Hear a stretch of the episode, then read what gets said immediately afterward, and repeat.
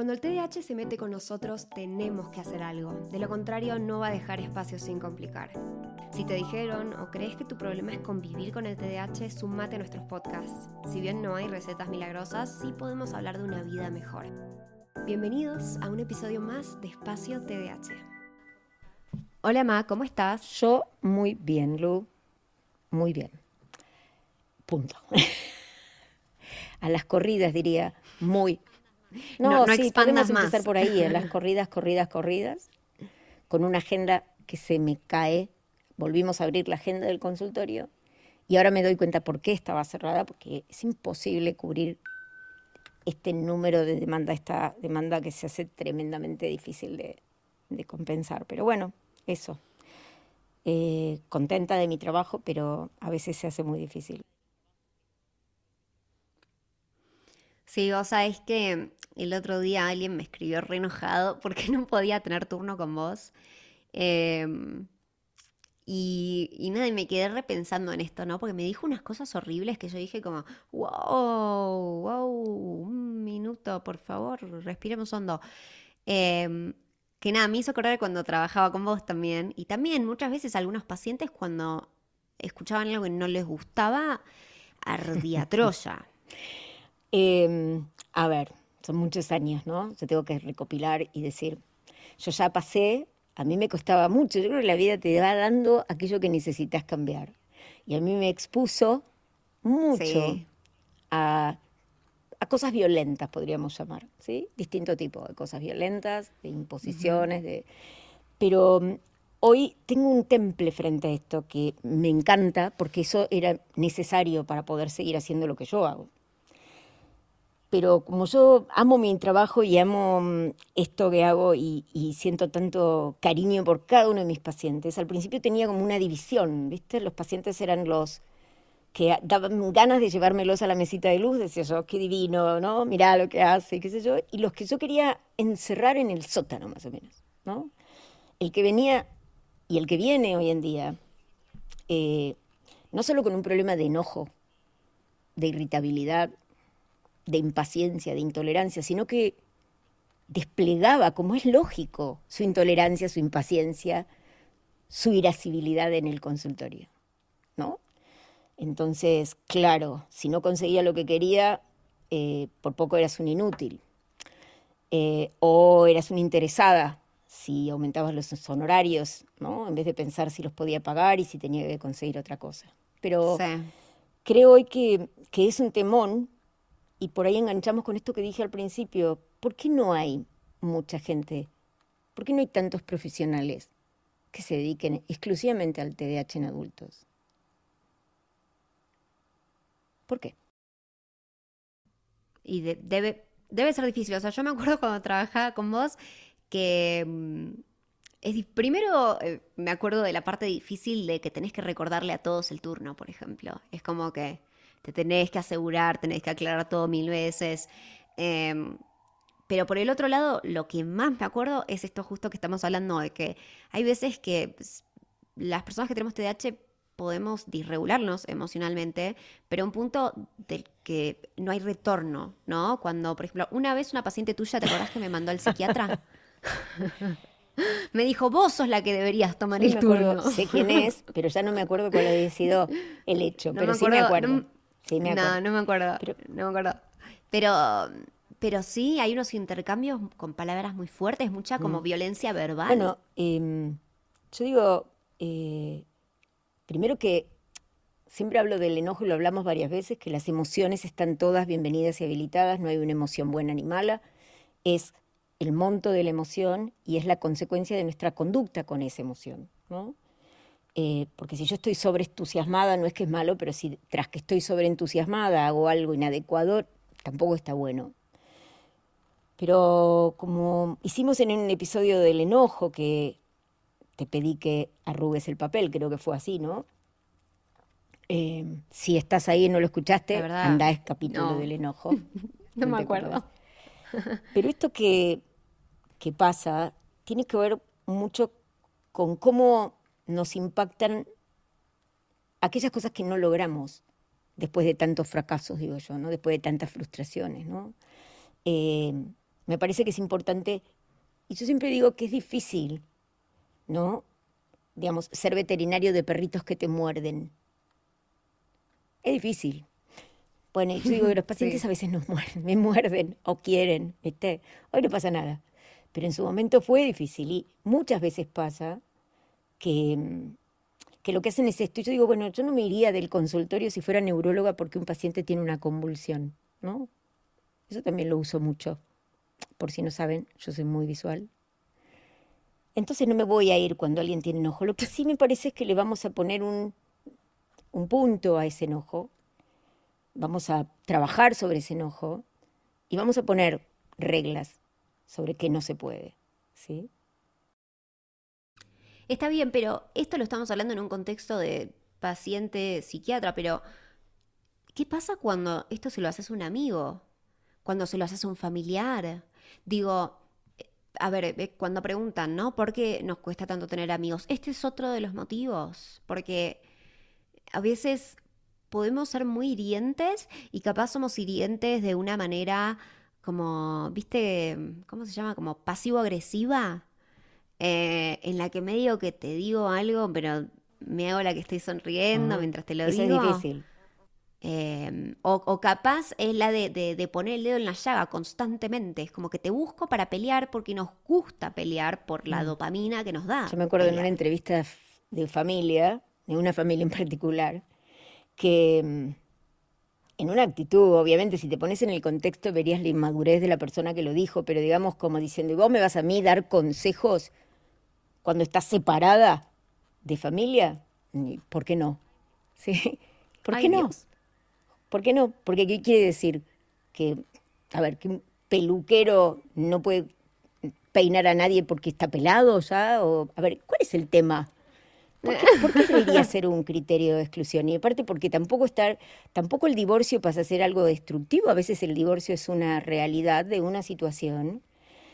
Eh, y yo soy pro familia y todo el mundo lo sabe, me encanta la familia. Y creo que hay veces que un divorcio marca la salud de una familia que sigue su camino. Entonces, eh, pero digo, ese tipo de comentarios que tienen que ver con, a ver, cómo te voy a ganar. Porque yo digo que es como una cuestión de competencia, ¿no? Te tengo que ganar. Sí, de te quiero Te lastimar. quiero mostrar dónde tu- a ver dónde vos no sabés. Muchas de estas personas con TDAH, por ejemplo, en el colegio, que se estudian Sí. cosas para hacer preguntas a los profes que no van a saber.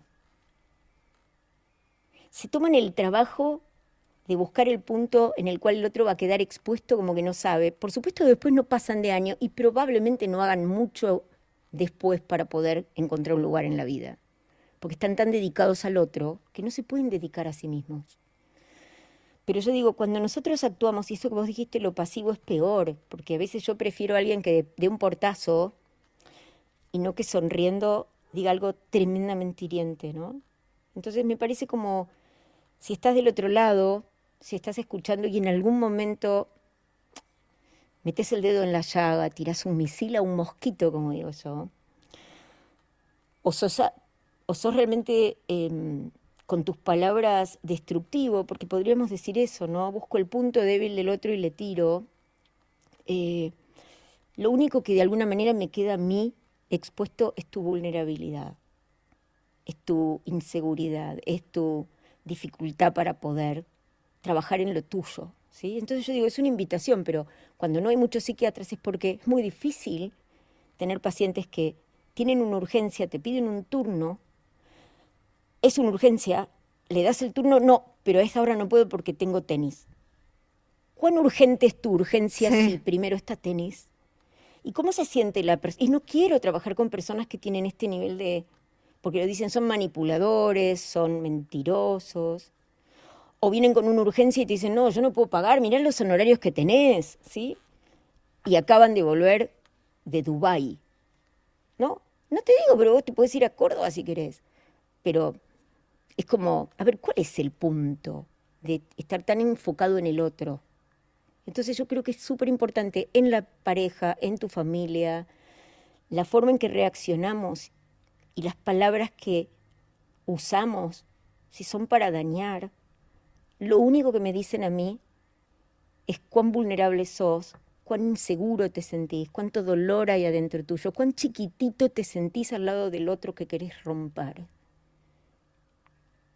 Eso me parece... Sí, sí, vos sabés que yo siempre me doy cuenta de eso cuando, y me acuerdo trabajando con pacientes tuyos, em, o, bueno, hoy creando contenido y estando obviamente de alguna manera conectada a tu trabajo, aunque yo no trabajo con vos hoy en, tu consultorio, ni en tus consultas, ni no tengo nada que ver con eso, em, que capaz, nada, se enojan o, putean, bardean porque eh, no pueden acceder a la consulta. Eh, o porque no hay turnos. y es como que al final yo me doy cuenta dentro de lo que ellos me dicen, que en primer lugar no me tengo que tomar nada personal y en segundo lugar que viene de ese dolor de necesito esto y no lo estoy pudiendo conseguir. Em, el, problema es que con el enojo y, y las palabras feas no van a conseguir absolutamente nada porque a mí la verdad es que esas cosas a mí me resbalan y yo no te voy a contestar y tampoco te voy a prestar mucha atención. Em, pero siempre atrás de ese enojo, y, capaz te podés dar cuenta si decís, che, estoy reaccionando muy fuerte últimamente, estoy saltando, estoy medio irritable. Primero podés hablar con tu psiquiatra si estás en tratamiento, eso estaría muy piola. Y segundo, es hacerte esa pregunta, ¿no? De lo que trajo mamá. ¿Por, por, qué estoy dolido? ¿Qué me, ¿Qué me está costando? ¿O qué es lo que estoy viendo en el otro que capaz es un espejo de lo que yo no estoy pudiendo ser? ¿Cuál es la necesidad de, de atacar el otro? No, es nada constructivo. Em, y bueno, y tratar de, resolver, ¿no? Tratar de buscar y, de resolver, porque obviamente, si no, eh, lamentablemente nos vamos a quedar solos. Porque, como vos dijiste, no, si vos me mordés y yo no voy a querer. Yo me acuerdo, y en esto de los honorarios, porque si nosotros somos, eh, estamos trabajando en un área de salud mental donde de alguna manera sabemos la situación, pero no es solo en Argentina, ¿eh? En el mundo la salud mental está fuera de los prepagos y lo que es el servicio prepago en Argentina está de terror con la salud mental. Eh, o sea que una persona no puede responder a la demanda, es imposible. Pero me acuerdo cuando yo dejé en su momento y tenía esto muy claro, eh, y tenía muchísimo trabajo, atendía 14 pacientes y dije, no, no puedo por día, digamos. Entonces yo dije, bueno, voy a quedarme cobrando lo que era el coseguro. Sí, no. Y al poco tiempo tuve que volver a cambiar la variable precio porque era lo que me iba a limitar la cantidad de personas que había, ¿no? Y una paciente muy querida, me acuerdo que dijo, vos aumentaste el honorario, 80 pesos era mi honorario en ese momento, tendría que mirar en la época, aumentaste el honorario porque solo te querés quedar con los pacientes que son ricos. Le digo, no, etcétera, ¿no? Me imagino que esa es tu teoría, pero no, en realidad es una ecuación que tiene que ver con cuántas horas quiero trabajar. Y esto es una cuestión, cuando yo no puedo manejar esto, lo que hago es esto. Y el tema no va ni por, le aviso a todos, no va ni por la inflación ni por nada, tiene que ver con el valor de mi tiempo, ¿sí? Más allá de mi capacitación, es el valor de mi tiempo. Eh, y lo que hizo, que me encantó, porque en su momento fue lo que la llevó a todos los cambios que logró después, es en vez de venir una vez por semana, vino cada 15 días pagaba lo mismo por mes. Pero en vez de ir a otro lado, eligió quedarse después de que se le fue el enojo. Y me acuerdo que no tenía auto, mm, su casa estaba sin terminar, eh, tenía seis hijos, que tiene seguramente, y que tenían problemas. Entonces, en el tiempo, con esa apuesta que ella hizo, aceptar eso y tomar lo que tenía y lo que pudo, terminó un trabajo que le permitió subir y ascender en su carrera, con eso se compró un auto, después compró el gas para el auto, para ahorrar plata, después terminó su casa y después llevó a cuatro de sus hijos a tratamiento. Wow. Y esa historia yo no me la voy a olvidar nunca porque eso fue cuando dijo, bueno, esto es así, no es mío, esto es lo que hay, pero yo, yo quiero este camino, ¿qué puedo hacer? ¿Qué puedo hacer? Entonces a veces es priorizarse. Y entonces los cambios son importantes cuando una persona tiene que invertir en medicación y después hace todo esto. Entonces yo digo, todos los días podemos. Si yo quiero irme a Tailandia, el pasaje lo tengo que pagar. Y ganando en la Argentina, cambiar hoy dólares es imposible. Y lo que tengo que hacer es aceptar que voy a tener que trabajar más o ahorrar o dejar de gastar en algo. No decir, qué guachos los de la aerolínea de Tailandia, mira cuántos dólares ponen el pasaje. No, ¿por qué me voy a enojar? Y si de última podemos recordar, Lu, no sé si vos, bueno, vos sos, eh, vas a cumplir 25, lo cual es una celebración, pero cuando yo era chica nosotros leíamos cuentos y había fábulas, ¿sí? Las famosas fábulas de Esopo. ¿Vos sabés de las fábulas? Sí, sí, como la de la tortuga y la liebre, ¿no? Exacto. Pero esta no es de una tortuga, sino es de una zorra y las uvas. Una zorra que ve un racimo de uvas que nunca entendí por qué la zorra le gustaban las uvas, pero así era la fábula. Y estaban colgando de la parra, un racimo increíble. ¿eh? Entonces la zorra quiere las uvas y empieza a saltar. Y salta, y no alcanza, y salta. Y de repente con el hocico empuja un tronco, se para, salta. O sea, toda pobre zorra lo que hace. Y llega la tardecita y no las alcanza. Entonces se da vuelta, las mira con desprecio y dice, un asco, si estaban verdes, ¿no? Muchas veces tenemos enojo cuando sentimos que algo no es para nosotros. Ojo, ¿eh? no es que no es para nosotros. Creemos que alguien nos impide acceder a eso y en vez de hacer otra cosa, eh, tratamos de destruirlo, ¿no? Eh, y eso te hace el pozo más profundo, te vas a quedar más chiquito ahí adentro, más enojado, más vulnerable, más débil, ¿no? Más indefenso, en vez de mejorar y decir cómo hago para tener eso que yo quiero. Y por supuesto, no es el camino el de la destrucción. No, para nada es cero constructivo, o sea, no, no, no, pero bueno, está bien, quizás te sentís identificado del otro lado y, está bien, o sea, no, de vuelta, no te estamos juzgando porque entendemos perfecto, lo vemos y lo hemos visto por muchos años trabajando con personas que tienen TDAH, pero está bueno para reflexionar un poco, ¿no? ¿Cómo somos con el enojo? ¿Cómo, estás siendo vos hoy con esto? ¿Qué, ¿Qué te está pasando? ¿Qué hay? ¿Qué puedes identificar que te enoja? ¿No? Y capaz te puedes dar cuenta en esos comentarios o, esas cosas que le decís a los demás cuando algo no lo podés hacer. Y capaz podés, como, como dijo mamá, capaz podés em, reposicionar tus esfuerzos a decir, bueno, ¿cuál es una manera alternativa de hacerlo? ¿No? Eh, Pero ojo, también puede ser que a vos no te guste algo, con todo el derecho del mundo, porque... Total. No me gusta no necesariamente es que no me guste, significa que eso es malo o lo tengo que destruir. Entonces yo digo, en, el afán de esta cuestión destructiva, lo que vemos todo el tiempo es como una persona a través de eso nos está contando de sí misma. La destrucción solamente nos muestra esa vulnerabilidad y esa, yo diría, no es para ser así, pero esa persona tiene internamente una sensación de insignificancia, de falta de valía. Sí, es un dolor. Una percepción y es un dolor. Entonces yo digo, claro, pero después lo que pasa es que se queda solo. Sí. Y eso es lo que quisiéramos que no sucede, ¿no? Y, menos cuando de repente tenemos pocos profesionales de salud, pero claro, si vos no sabes de TDAH, cuando un paciente te, te hace esos comentarios, la verdad, no querés poner turnos para esto. Así que bueno, esa es mi visión, ¿eh? Uno de los problemas. Bueno, hasta acá el episodio de hoy. Espero que te haya gustado, espero que te haya servido y especialmente en este espero que hayas reflexionado. Me interesa horrores saber cuál es su experiencia con estas cosas. Obviamente mamá y yo hablamos de cosas y ejemplos que son muy cercanas a lo que hacemos en el día a día, pero acuérdate que bueno, esto lo puedes aplicar a lo que quieras, eh, porque la verdad es que sí, lamentablemente sí nos pasa en todos los ámbitos de la vida. Créeme que ni mamá ni yo somos exentas, eh, estamos exentas de, de alguna vez haber tenido una situación como estas en la que nosotras somos las que están enojadas diciendo cualquier cosa. Em, así que nada, sabe que no estamos hablando desde un lugar de, de ah, somos perfectas, sino de, che, te entiendo. te entiendo, pero hablemoslo.